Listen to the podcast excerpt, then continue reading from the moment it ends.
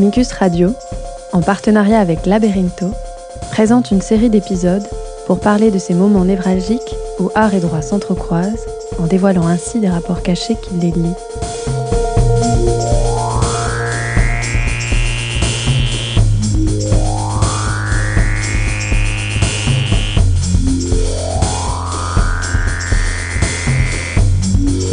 Ce que le droit nous apprend de l'art, ce que l'art nous apprend du droit, et ses rapports de pouvoir voilés et implicites.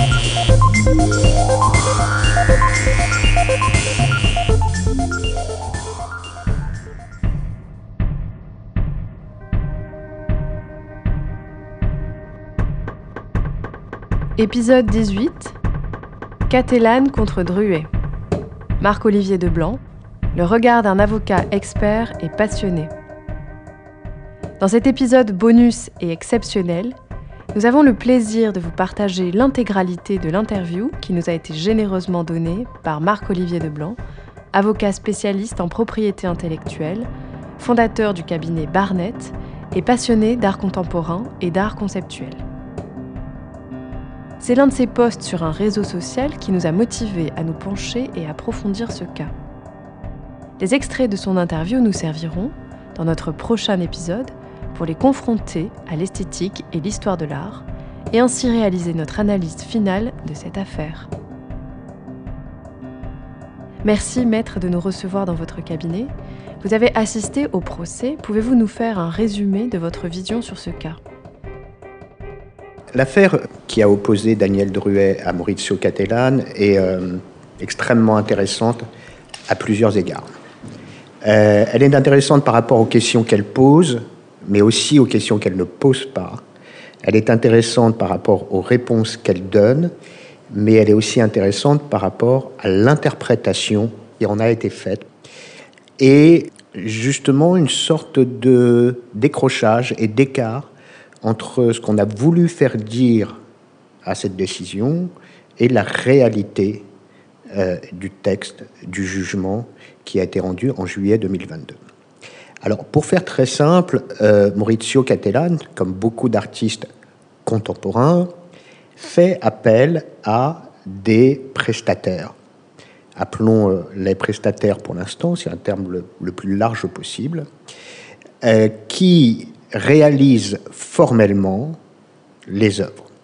Alors, on peut faire appel à des prestataires, notamment en art vidéo. On va faire appel à des euh, réalisateurs techniciens, à des euh, euh, bruiteurs, à des personnes qui vont faire des effets spéciaux, etc. Donc dans l'art vidéo, c'est quelque chose qui est très utilisé. Et aussi dans les nouvelles itérations de l'art conceptuel ou de l'art contemporain, on va avoir besoin de réalisations formelles, de sculptures, de sculptures en trois dimensions, de personnes qui vont vous assister dans la réalisation formelle des choses. Alors c'est dû à plusieurs éléments. D'une part, cette nouvelle génération, enfin cette génération d'artistes contemporains, alors euh, euh, on viendra sur la définition de l'art contemporain, puisqu'il y en a plusieurs acceptions de l'art contemporain, euh, c'est l'idée qu'il y a une primauté de l'idée sur la mise en forme. Mais c'est aussi l'idée que dans le dispositif actuel de l'art contemporain, le fait de faire justement, de réaliser, euh, c'est-à-dire l'ancien paradigme de l'artiste comme artisan, celui qui fabrique la chose. Alors on a euh, évidemment l'image de Rodin dans son atelier, on a l'image de Picasso dans le film de Clouseau, où on voit la réalisation matérielle de la chose. Ce n'est plus indispensable à la formalisation et à la création d'une œuvre, Certains artistes contemporains sont des artistes purement créateurs, c'est-à-dire acteurs et faiseurs, qui peignent, qui euh, sculptent.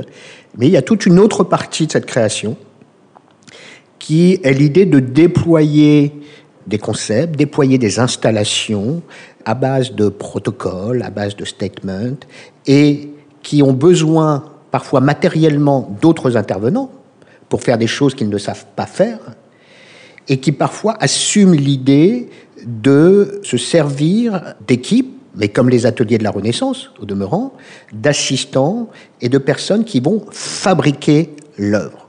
Or, Daniel Druet faisait partie de ces personnes-là, puisque Maurizio Cattelan concevait une œuvre Et en l'occurrence, il a énormément de qualités, mais peut-être qu'il lui en manque une, c'est réaliser formellement une sculpture qui demande un immense savoir-faire, surtout que ces sculptures on peut les qualifier d'hyper-réalistes. Lui-même se mettait en scène dans de nombreuses sculptures. Euh, tantôt, il traversait le parquet, il apparaissait euh, au milieu d'une salle d'un musée. Euh, tantôt, il était pendu à un porte-manteau. il a pendu à Milan des enfants à des arbres. Mais à chaque fois, il y avait formellement la nécessité de fabriquer une œuvre sculpturale. D'ailleurs, l'intervention de Druet est assez significative, puisque c'est un très grand faiseur. Il est lui-même sculpteur, il travaille pour le musée Grévin, et qui d'autre que le prestataire du musée Grévin, ou un des prestataires, est plus à même de faire des œuvres et de concevoir des œuvres hyper réalistes, en l'occurrence des sculptures hyper réalistes, comme il y a chez Dwayne Hanson par ailleurs, mais qui traduisent la volonté de Maurizio Cattelan de donner une emprise et presque une sorte de choc esthétique parce que quand on voit le pape avec une comète, on a l'impression de voir le pape. Quand on le voit lui sortir du parquet au musée de la monnaie, on a l'impression que c'est lui qui sort. Donc il y a un enjeu qui est esthétique, mais il y a un enjeu technique, c'est le savoir-faire et le savoir réaliser. Donc il fait appel à M. Druet, et je crois savoir, pour avoir suivi personnellement le procès et assisté à l'audience, que la situation contractuelle est pas très claire, c'est-à-dire alors que très souvent, et c'est mon cas, on formalise des contrats, et je vais revenir plus tard sur le contenu de ces contrats, pour fixer la nature de la relation entre le prestataire, l'assistant, l'intervenant. Alors la question, j'allais dire l'intervenant accessoire, mais ce n'est pas le sujet. Mais alors que contractuellement, on doit fixer ça pour éviter tout débat, ce n'était pas le cas en l'espèce.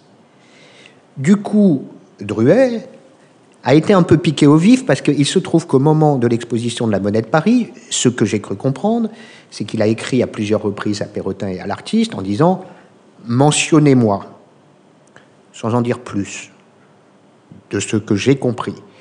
Et n'a pas eu de réponse, ou les réponses n'étaient pas claires. Donc à un moment donné, il a dit euh, Mais attendez, quand je vais à ces expositions, c'est mon travail. Alors le glissement sémantique, il est très intéressant parce que entre dire c'est mon travail et ce sont mes œuvres, c'est là l'enjeu intellectuel. C'est-à-dire que oui, c'est son travail, mais est-ce que ce sont ses œuvres? Et en fait, c'est ça, euh, pour le coup, conceptuellement, que pose en sous-jacent la question du procès Catalan. Alors là, il décide d'assigner, alors c'est marrant parce que ça a été très distrait pendant 4-5 ans. Les gens n'étaient pas au courant de ce dossier. Ça a apparu au moment euh, du procès et euh, de l'audience euh, du mois de juin. Et il demande plusieurs choses, mais selon moi, ces demandes, fondamentalement, comportent deux erreurs de fond et de forme. Première erreur de fond, il demande d'être qualifié comme auteur des œuvres mais comme seul auteur des œuvres. Alors, ce qui est assez surprenant, puisque pour être qualifié de seul auteur des œuvres, par un effet réversif, il faut démontrer que Maurizio Cattelan ne serait jamais intervenu en aucune manière dans la création de ses œuvres. Je rappelle que le sujet et le seul vrai sujet de ce dossier, c'est l'article du Code de la propriété intellectuelle L113.1 qui pose le principe de la présomption d'autorat. L'auteur est celui sous le nom duquel l'œuvre est divulguée. C'est une présomption simple, mais c'est une présomption quand même assez forte. C'est-à-dire que Daniel Druet, pour revendiquer la qualité d'unique auteur, ce qui est entre vous et moi une forme d'aberration, aurait dû renverser la charge de la preuve, petit 2, démontrer que son intervention était originale au sens de la loi, c'est-à-dire marquée de l'empreinte de sa personnalité. Et petit 3, encore une fois, démontrer que Catalan n'était jamais intervenu dans la réalisation de ses propres œuvres. Alors ça, c'est le problème de fond, de dire je suis l'unique auteur, ça c'est osé. Et le problème de forme, c'est qu'il n'a pas assigné Maurizio Catalan. Alors, pour des raisons processuelles, Maurizio Cattelan est intervenu dans le cadre de l'appel en garantie que la monnaie de Paris a formé, mais lui n'a pas à signer Maurizio Cattelan. Or, pour le coup, l'erreur de fond devient une erreur de forme au niveau processuel. Et ce qui est très intéressant, et je pense que c'est là où l'on va en venir, et c'était l'objet effectivement d'un post que j'ai fait sur LinkedIn il y a quelques semaines, c'est que le dossier s'arrête là. Le jugement du 8 juillet 2022, il dit une chose très simple. Examinons la recevabilité de l'action. Ce qui est intéressant, c'est que la recevabilité, elle n'est pas tant sur des questions classiques de qualité à agir, d'intérêt à agir, ou de vice de forme, ou de choses. Il pose la question de la recevabilité à agir sur un problème de fond qui est justement démontrez-moi que vous êtes auteur et que vous êtes capable de renverser la charge de la preuve. Et à partir de ce moment-là, c'est très simple. Le jugement dit ben, vous démontrez pas votre qualité d'auteur, vous démontrez pas que votre intervention est originale, vous n'avez que suivi des instructions qui étaient des instructions euh, relatives euh, à la mise en forme des œuvres, vous n'êtes pas auteur, donc vous êtes tout simplement irrecevable à agir. L'histoire s'arrête là. Et ce qui est fascinant, et c'est ce que j'ai appelé, euh, moi, une sorte de délire interprétatif, c'est que tous les commentaires tous, à part le mien, sur la décision, viennent dire c'est la consécration de l'art conceptuel. Or, le mot concept, le mot idée, le terme art conceptuel, la question de la non-protection des idées, la question des idées de libre parcours, toutes ces questions-là, tous ces mots-là, à aucun moment ne sont évoqués dans le jugement, mais quand je dis à aucun moment, le mot concept n'apparaît pas, le mot art conceptuel n'apparaît pas. Et trois jours plus tard, on voit toute une série de commentaires en disant la consécration de l'art conceptuel. Y a-t-il une définition de l'art conceptuel dans le droit positif? Alors, il n'y a pas de définition. C'est intéressant comme question parce que vous me demandez s'il y a une définition dans le droit positif de l'art conceptuel. Or, il n'y a pas de définition juridique de l'art conceptuel, puisque ce n'est pas au droit à gérer des questions qui sont relatives à l'histoire de l'art, au mouvement artistique et aux théories de l'art. Donc, l'appareil critique, les historiens de l'art ont défini l'art conceptuel, mais ce n'est pas au droit, ce n'est pas à, euh, même pas au droit de l'art et à la propriété intellectuelle de définir l'art conceptuel. Et je pense que c'est là que c'est très intéressant, parce que c'est là où se crée le schisme et le décrochage intellectuel. C'est-à-dire que on veut faire dire à cette décision ce qu'elle ne dit pas. Or, un juriste se prononce en juriste, et ce n'est pas à un juriste de qualifier l'art conceptuel. Et la grande erreur, si je peux me permettre, des commentateurs de cette décision, c'est qu'ils ne sont pas posé la question de ce qu'est l'art conceptuel. Or, l'art conceptuel, est défini par les historiens de l'art comme quelque chose de très précis. Je vous donne deux, trois pistes. L'art conceptuel, la naissance de l'art conceptuel, on la situe avec le travail de Marcel Duchamp. Le travail de Marcel Duchamp est notamment la question des ready-made, qui redéfinit l'ensemble des paradigmes de l'histoire de l'art alors, il y a deux grandes révolutions au début du XXe siècle. Il y a l'abstraction, qui interroge la question de la représentation, et il y a l'art conceptuel, qui interroge l'art en soi.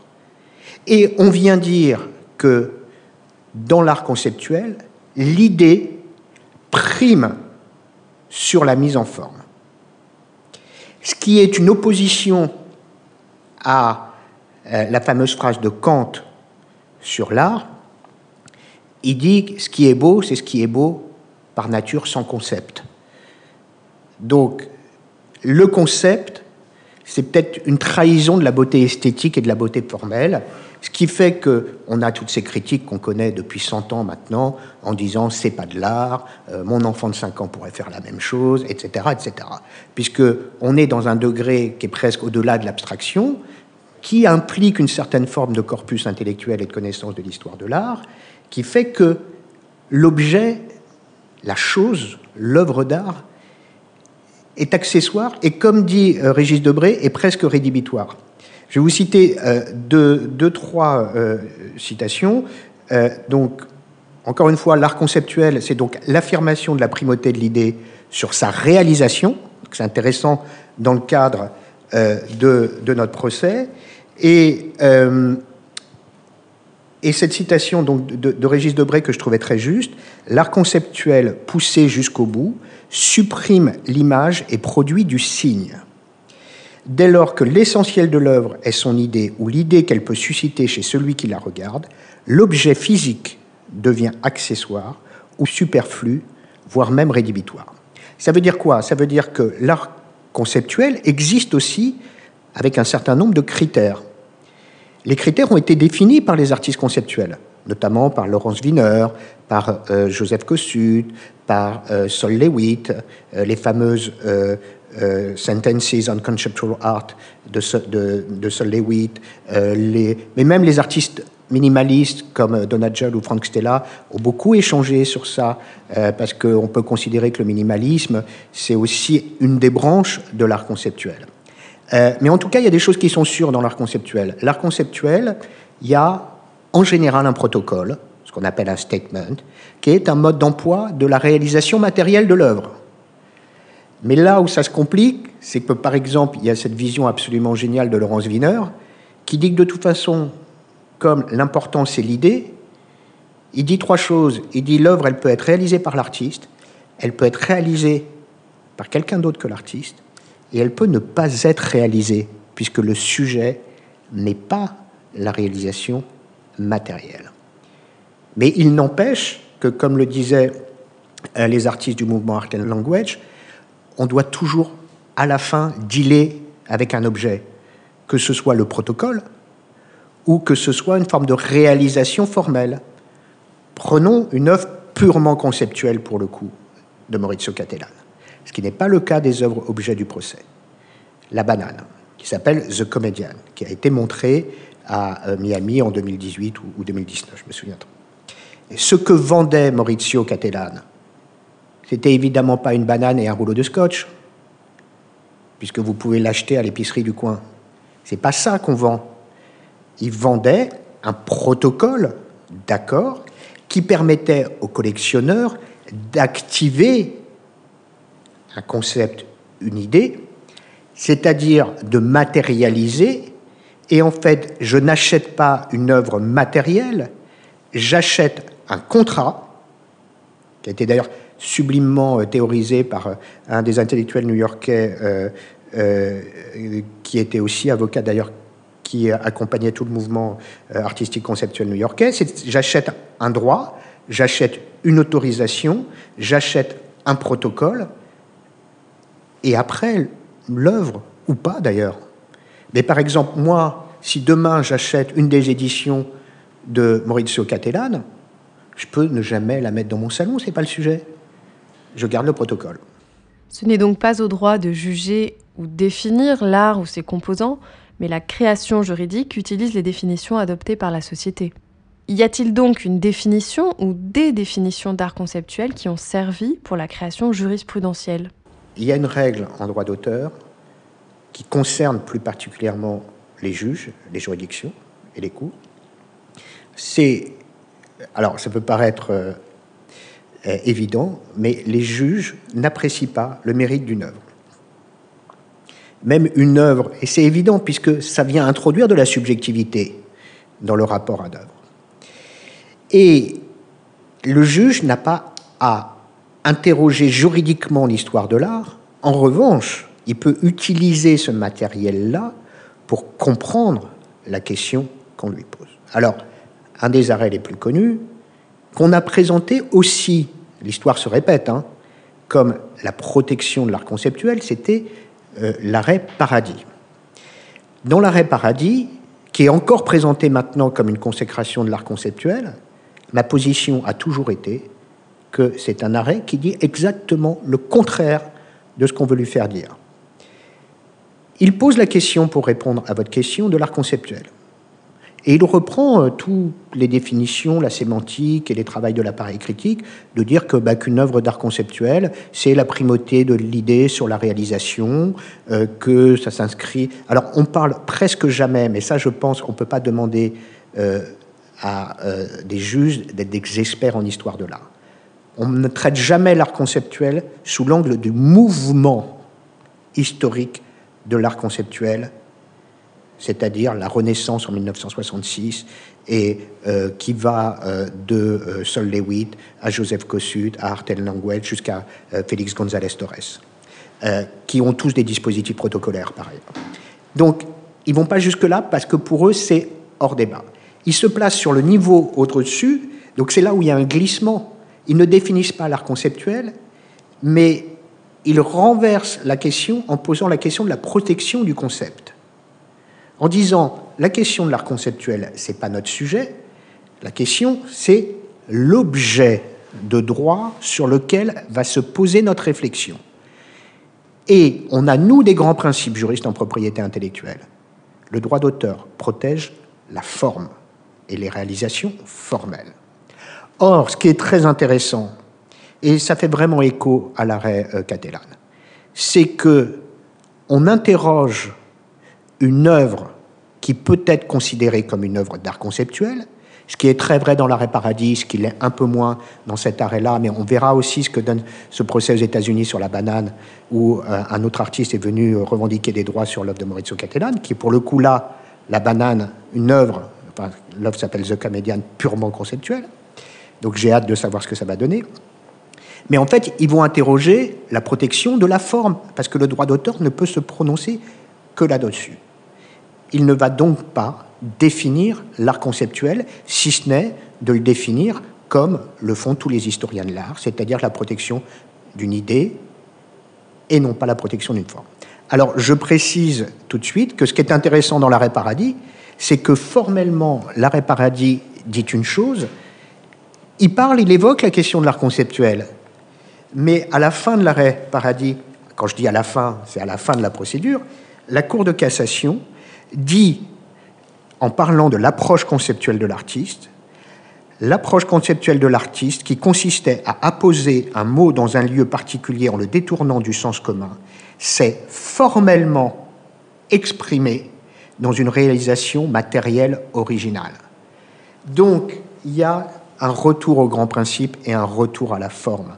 C'est-à-dire que quand on a cette vision et cette surinterprétation de protéger l'art conceptuel qu'on ne protégera jamais puisque les concepts ne sont pas protégeables, et j'expliquerai pourquoi plus tard. En réalité, les magistrats sont condamnés quand la question de l'art conceptuel se pose, ce qui n'est pas le cas dans l'affaire Catalane, hein, j'insiste. Dans l'affaire Catalane, la question de l'art conceptuel n'est pas posée. On est condamné à revenir au principe fondateur du droit d'auteur, c'est-à-dire la protection d'une création matérielle, originale, formelle. Et c'est ça qu'on va examiner. Quels sont alors les mécanismes juridiques qui existent pour protéger ce type d'œuvre classifiée comme de l'art conceptuel?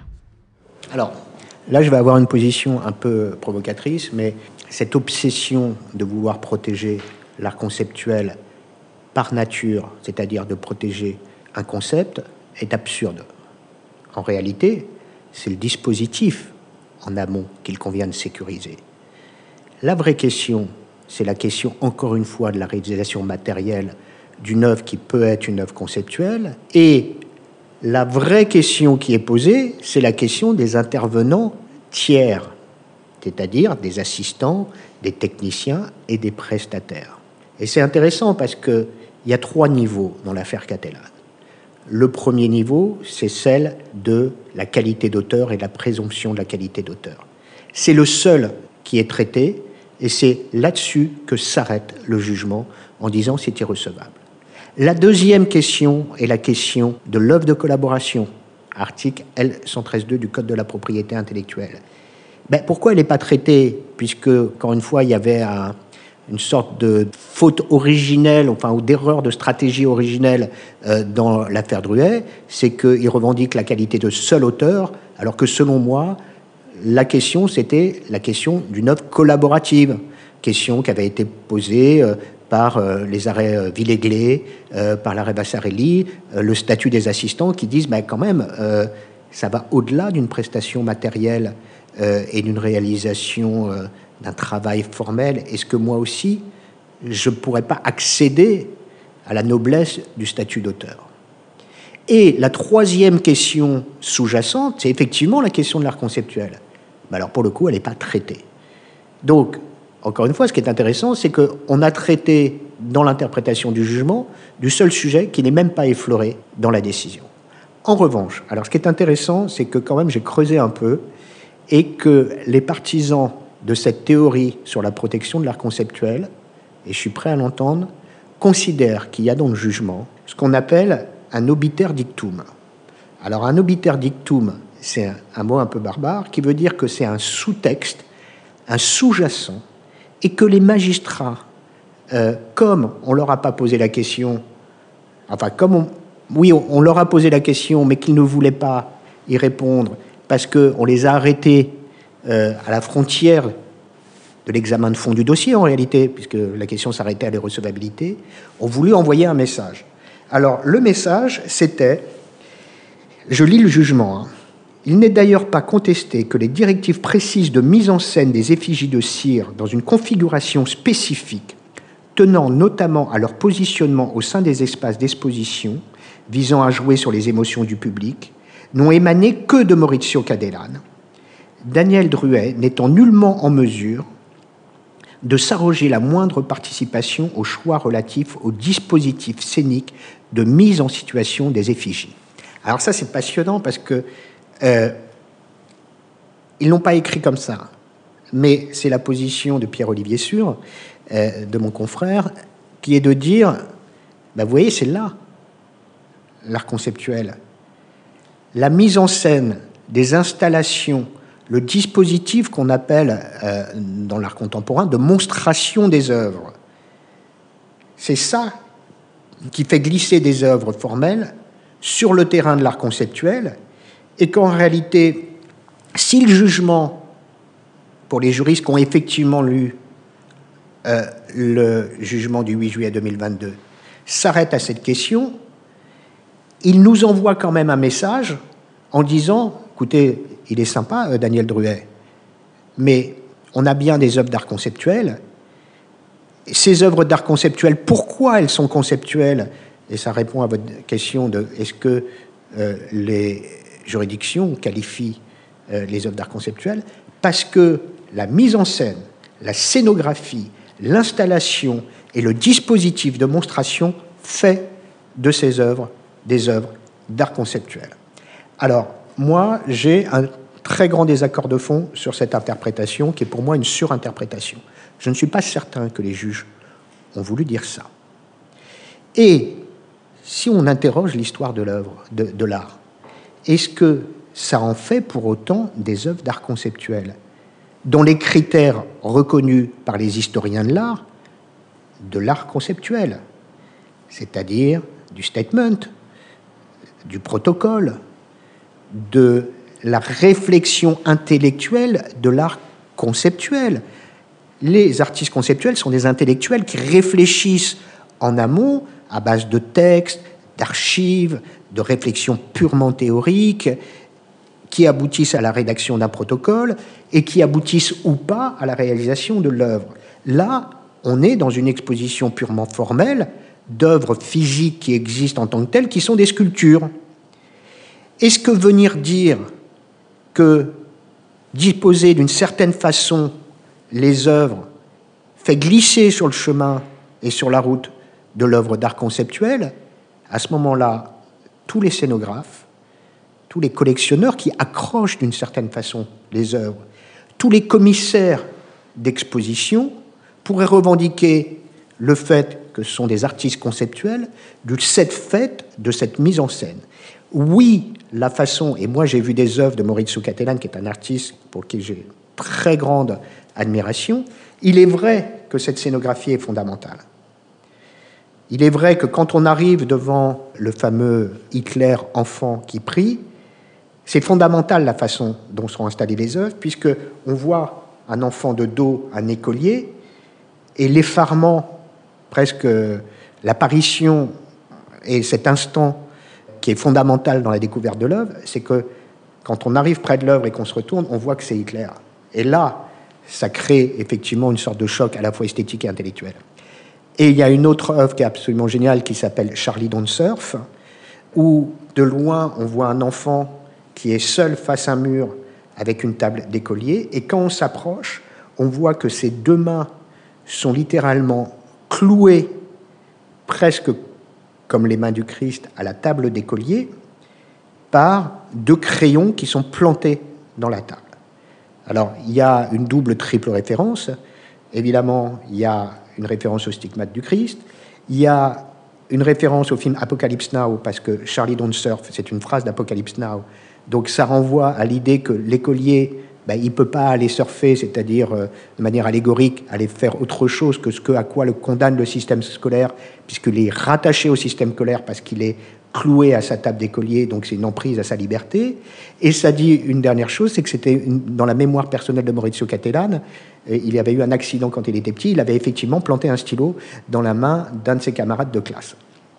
Donc c'est très intéressant. Donc je ne renie pas le fait que le dispositif de monstration participe, au sens large du terme, d'un concept et d'une mise en scène d'une réalisation formelle, mais est-ce que ça en fait une œuvre conceptuelle et est-ce que cette mise en scène, elle est protégeable? Je renverse la démonstration.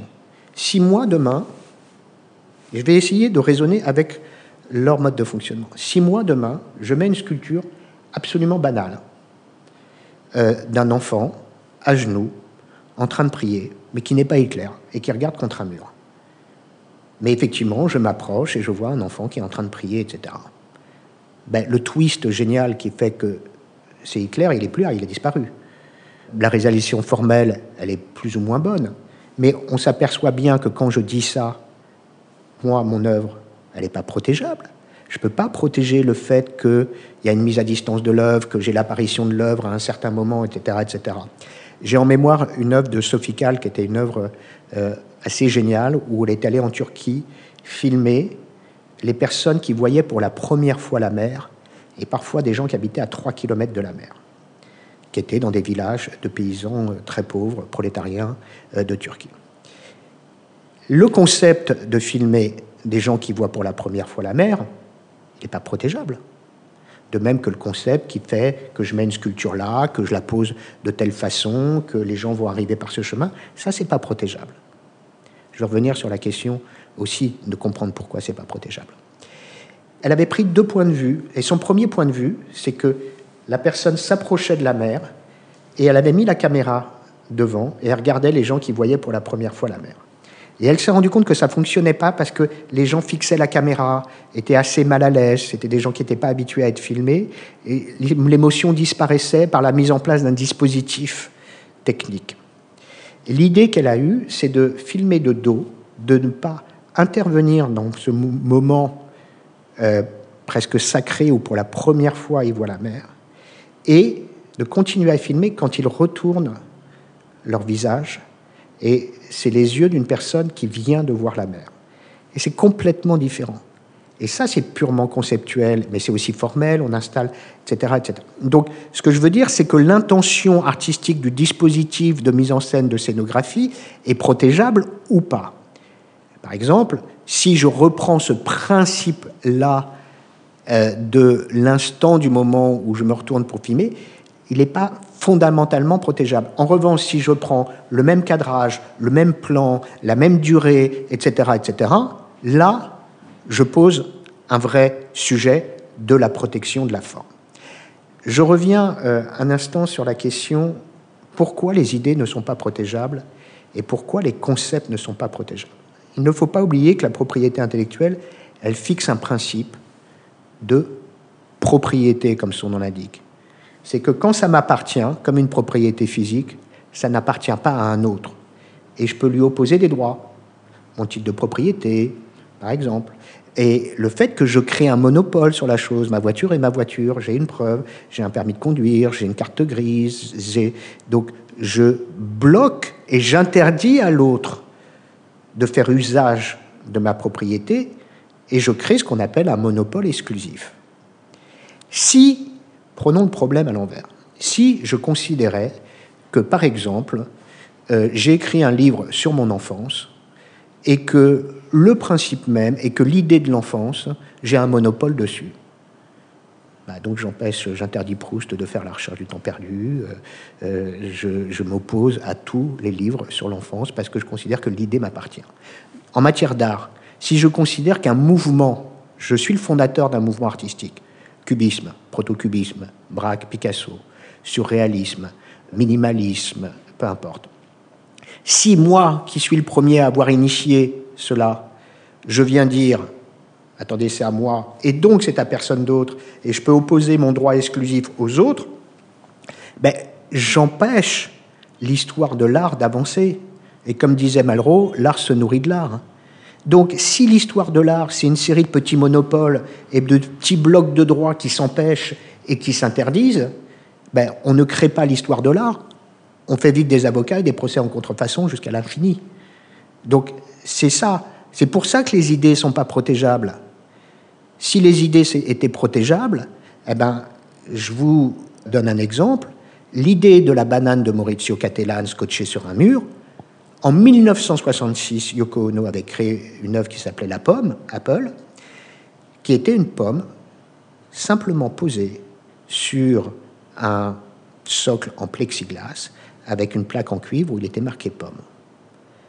Si à l'époque on avait considéré que ce n'était pas un simple concept, ou alors que le concept était protégeable, ben, Maurizio Cattelan n'aurait pas pu faire la banane. Donc c'est intéressant sur tout ce que ça dit, sur tout ce que ça pose comme question, et encore une fois, je pense que là où le débat n'est pas très sain et le débat est dévoyé, c'est que sur une décision avec des éléments factuels très précis, avec un historique très précis, avec un jugement très précis, on veut vouloir faire dire autre chose que la décision. Vous savez, c'est un peu comme cette blague où euh, vous demandez de l'heure à quelqu'un, il vous répond il est 17 heures, et vous allez voir vos copains et vous lui dites ah ben vous savez, je vous avais bien dit qu'il ferait beau demain. Donc c'est un peu ça. C'est à un moment donné il y a une mobilisation et je ne critique pas parce que je pense que l'intérêt cette décision est extrêmement favorable parce qu'elle va dans un sens que je défends, que les prestataires sont des prestataires et n'ont pas vocation à accéder au statut. Ce que je critique d'une manière structurelle, que j'essaye de déconstruire, c'est à partir d'un certain moment où les modes de communication et d'interprétation sont complètement en décalage avec la réalité d'un texte qui dit quelque chose. En l'occurrence, le texte, c'est ce jugement du 8 juillet 2022. Quels sont les enjeux derrière l'affaire Catalane-Druet C'est intéressant de se poser la question, une fois qu'on a dit qu'il y avait encore une fois une sorte de délire interprétatif, quel est l'intérêt de venir dire c'est la consécration de l'art conceptuel, comme l'avaient fait d'ailleurs certains commentateurs de la décision de l'arrêt paradis de Bettina Reims et Jacob Gottel. Et je pense qu'encore une fois, on se trompe de combat. Quel est l'intérêt global de l'art contemporain dans ses déploiements? Il y a plusieurs déploiements qui sont par ailleurs très bien décrits par Nathalie Henrich dans ses ouvrages sur les paradigmes de l'art contemporain, où, grosso modo, les grands paradigmes de l'art contemporain sont le minimalisme, l'esthétique relationnelle, euh, l'art conceptuel, etc. C'est-à-dire des sujets qui interrogent plus l'art que la représentation. Quel est l'intérêt? L'intérêt, c'est que, justement, on se rend compte que on est dans une zone de danger sur l'art conceptuel, puisque, je viens de le dire, l'art conceptuel n'est pas protégeable. Donc, on n'est pas très à l'aise à avancer dans un terrain miné. Et surtout qu'il y a eu toute une série de décisions en France qui concernaient des artistes conceptuels ou pas, qui est venu dire non, non, mais vous êtes bien sympa à faire des procès en contrefaçon ou en parasitisme artistique, mais l'idée n'est pas protégeable. Donc, soit vous attaquez en contrefaçon et vous montrez que l'œuvre B est la reproduction et la copie servile de l'œuvre A, soit vous y renoncez, mais nous, comptez pas sur nous pour venir remettre en cause un principe fondateur qui est la protection de l'art conceptuel. Alors, je reviens. Quel est l'intérêt d'envoyer ce message-là?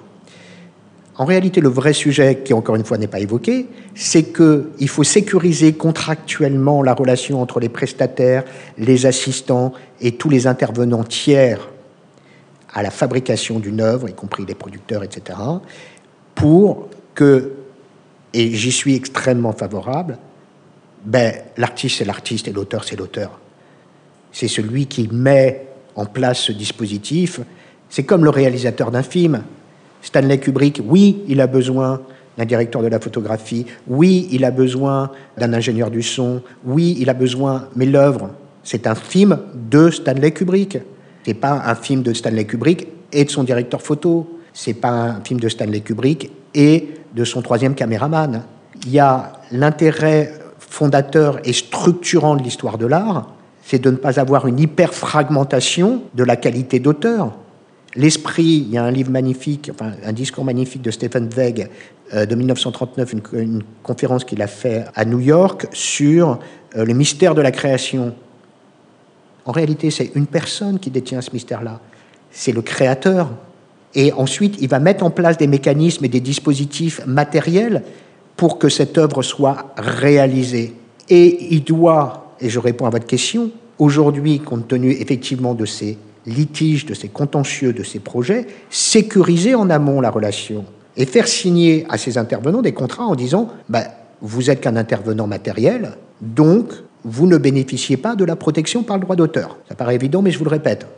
Si par extraordinaire, l'une de vos interventions pourrait donner prise à du droit d'auteur, vous y renoncez et vous cédez à toutes fins utiles l'ensemble de vos droits à l'artiste. Et de toute façon, moi j'ai une protection qui est la protection de la présomption, euh, certes réfragable, de la qualité d'auteur à celui sous le nom duquel est divulguée l'œuvre. Mais l'intérêt, c'est de dire, d'envoyer un message très fort. Petit 1, premier intérêt, qui je me pense est une erreur, à la fois théorique, intellectuelle et sémantique, c'est de dire que l'art contemporain, c'est toujours de l'art conceptuel. Alors ceci dit, Joseph Kossuth était venu euh, introduire un peu un doute sur cette question, mais pour moi, c'est absurde. Donc, voyons large, disons que l'art contemporain, c'est de l'art conceptuel, disons que l'art conceptuel est protégeable en soi, ce qui est faux théoriquement, et comme ça, on est tous soulagés, on peut pousser euh, une grande respiration, et on va euh, envoyer un message très fort à tous ceux qui voudraient ou qui auraient la mauvaise idée, tous les intervenants, tous les prestataires, y compris ceux qu'on a virés, ceux qu'on a maltraités, d'aller dire Ah oui, mais moi aussi je suis auteur. Donc, effectivement, ce n'est pas le tout d'avoir le savoir-faire et le faire savoir. L'intérêt des acteurs du marché de l'art contemporain, et il y a eu d'ailleurs une tribune de tous les acteurs de l'art contemporain que moi je soutenais plutôt, qui était de dire ben, un prestataire est un prestataire et un artiste est un artiste. Chacun reste à sa place. Et c'est très bien comme ça. Mais là, moi, le reproche que je fais, je ne suis pas contre cette idée, mais c'est la manipulation intellectuelle et de dire que l'art contemporain est de l'art conceptuel, qu'en l'occurrence, ça aussi c'était de l'art conceptuel, et qu'en l'occurrence, le jugement a dit qu'on protégeait de l'art conceptuel, alors que tout ça est faux. C'est-à-dire que sur le fond, je suis d'accord, c'est sur la forme. Qu'est-ce qui m'empêchait de dire, oui, dans ce jugement, victoire de Maurizio Cattelan, de la Galerie Perrotin et de la Monnaie de Paris, puisque tout simplement, et pour moi ça avait le même effet, hein, euh, il a euh, oublié ou il a omis d'assigner Maurizio Cattelan, il a revendiqué la qualité d'unique auteur de l'œuvre, il n'a pas renversé la charge de la preuve de la présomption réfragable de la qualité d'auteur. On aurait pu simplement dire ça. Mais on était tellement obsédé par l'idée de faire passer ce message, qui est un message beaucoup plus fort. Effectivement, ce que je viens de dire, ben, tout le monde s'endort en fait. C'est trop compliqué. mais en revanche, dire, allez, Catalan égale artiste conceptuel. Artiste conceptuel protégeable. Voilà, je crée un périmètre de sécurité et je rajoute, tant qu'à faire, que c'est une décision historique et l'affaire est pliée. Et donc c'est là où il y a une sorte de renversement euh, et qui, moi, intellectuellement, me, me gêne un peu, c'est-à-dire que je ne vois pas l'intérêt d'aller dire des choses qui sont factuellement et juridiquement fausses. Et du côté de Daniel Druet et de ses soutiens, au-delà des aspects économiques, quelles seraient les intentions profondes d'entamer un tel procès?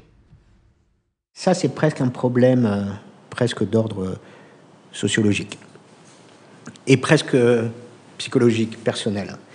Euh, il y a quelque chose qui est de l'ordre d'un rapport dominant-dominé et euh, une forme d'humiliation. Euh, de dire. alors, je vais paradoxalement reprendre la fameuse citation d'André Breton sur les ready-made, où il dit Marcel Duchamp a fait accéder les objets du quotidien à la noblesse du statut d'œuvre d'art.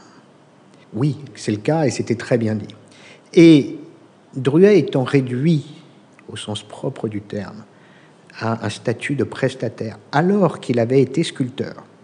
Il avait fait notamment euh, une effigie de François Mitterrand, mais qu'il était très euh, formel, euh, il n'avait pas, et j'estime énormément cette personne, mais il n'avait pas ce génie qui fait qu'à un moment donné, on considère sur le marché de l'art, on considère que dans les maisons de vente, son travail est un intérêt suffisant pour qu'il ait une carrière d'artiste. Et il y a une sorte de dégradation de son statut où d'artiste, il est devenu prestataire. Vous savez, c'est comme les musiciens de studio. C'est-à-dire que quand ils composent des morceaux, ça n'intéresse personne. Mais quand ils jouent des morceaux composés par des gens qui ont plus de talent qu'eux, ben, il y a une sorte de dégradation parce qu'ils deviennent ce qu'on appelle des requins de studio et on les appelle pour leur grande technicité. Et donc, du côté des soutiens et de la position de Druet, je pense que, encore une fois, je respecte énormément les gens qui font, qui fabriquent, etc. Mais il y a une dimension euh, presque psychanalytique du fait, mais qui sait, qui sont ces gens? Quel est cet appareil critique qui va décider si je suis un artiste ou pas? Qui êtes-vous pour me dire que moi, c'est bien, c'est pas bien, je suis un artiste, je suis reconnu. Et il y a cette forme aussi de message sociologique, cette arrogance de l'art contemporain qui vient mépriser euh, ceux qui font au mépris euh, de ceux dont on a désigné comme les artistes importants. Et là, il y a un choc culturel qui est énorme et que je rencontre beaucoup dans mon métier. Cette fameuse phrase, bah oui, moi je peux le faire, mon enfant de 5 ans peut le faire, euh, etc. D'abord qu'il le fasse, puisque vraisemblablement on peut gagner des millions. Euh, mais on déplace le curseur de l'acte créatif. Et vous savez, il y a une phrase que j'aime beaucoup dans un film qui s'appelle The Social Network, qui parle de, des débuts de l'aventure de Mark Zuckerberg. Et il, passe devant une commission aux États-Unis et tout le monde lui reproche à l'époque. Alors, il y a son copain de chambrée qui a écrit l'algorithme, il y a les fameux jumeaux qui avaient déjà fait euh, l'équivalent d'un Facebook euh, qui est une forme d'organigramme, etc., qui viennent revendiquer la paternité. Et euh, Zuckerberg dit une chose très simple. Il dit, si vous aviez inventé Facebook, vous seriez les inventeurs de Facebook. Alors ça paraît euh, assez lunaire comme phrase. Mais le génie, à un moment donné, l'acte créatif, c'est peut-être d'aller prendre une idée chez un autre, c'est peut-être d'aller prendre un algorithme chez l'un, c'est peut-être d'aller chercher un prestataire, c'est peut-être, mais à un moment donné, Facebook, le type qui y va, qui mouille la chemise, qui travaille pendant des semaines et qui fait ce produit final, cette création, il n'y en a qu'un seul. Il n'y a qu'un seul Maurizio Cattelan qui est capable d'aller au Guggenheim à 50 ans faire une rétrospective où, au lieu de mettre ses œuvres sur un mur, il les pend, littéralement. C'est le seul à avoir cette idée d'une comète qui s'abat euh, sur le pape. C'est le seul à avoir cette idée bah, de Hitler enfant, qui est une idée d'une force inouïe. Réfléchissez une seconde. Si Druet dit, moi je suis le seul créateur unique de cette œuvre, qui s'appelle Him, qui est ce petit Hitler à genoux. C'est aberrant de dire ça, puisque c'est Maurizio Cattelan qui a eu l'idée. La trouvaille esthétique, c'est pas la forme, c'est pas la réalisation formelle, c'est pas qu'il soit bien fait, D'ailleurs, une autre œuvre de Catalan qui s'appelle Charlie Donser n'a, à ma connaissance, pas été réalisée par Druet. Et l'effet est tout aussi phénoménal. C'est-à-dire que le vrai sujet, c'est pas que ce soit un enfant bien sculpté à genoux, etc., c'est que ce soit Adolf Hitler. Donc, c'est là le twist créatif. Donc l'erreur théorique et l'erreur intellectuelle des gens qui qui soutiennent les prestataires, eh ben oui, il y a des gens qui sont des créateurs et des gens qui sont des faiseurs. Et c'est pas grave. Et le monde fonctionne comme ça. Et moi, j'ai autant de respect pour les uns et pour les autres. J'ai autant de respect pour l'artisan que pour l'artiste. Mais il se trouve que, ah oui, bah, il y a un sujet qui est quand même le sujet de la valeur qu'on accorde à la chose. Et il y a un marché qui est complètement dingue. Et c'est une donnée objective.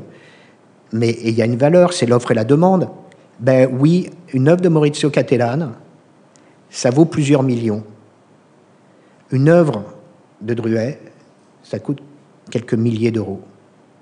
Et en plus, il n'y a pas de marché pour les œuvres de Druet. Et ça ne veut pas dire, et moi je ne porte pas une interprétation, mais le monde est comme ça. Enfin, c'est la réalité. Il y a un Catalan et il y a dix Druet. Et Catalan n'est pas Druet, mais euh, Druet n'est pas Catalan. C'est-à-dire que Catalan est incapable de sculpter. Donc on peut dire que Catalan est complètement nul. On peut le dire. Hein. Il est incapable de sculpter, euh, de faire une sculpture en cire qui ressemble à quelque chose. Mais Druet, il est incapable d'avoir les idées qui sont les idées de Catalan. Donc vouloir lisser et mettre tout le monde au même niveau dans une logique humaniste, en disant tout se vaut, euh, tout est égal à tout, et euh, pourquoi on ne respecte pas autant le faiseur que le créateur, etc., etc., Bon, c'est très très belle idée, hein mais le monde ne fonctionne pas comme ça et ça fait 20 millions d'années que ça dure. Donc ça ne va pas changer ça. Merci maître Marc-Olivier Deblanc pour cette riche analyse.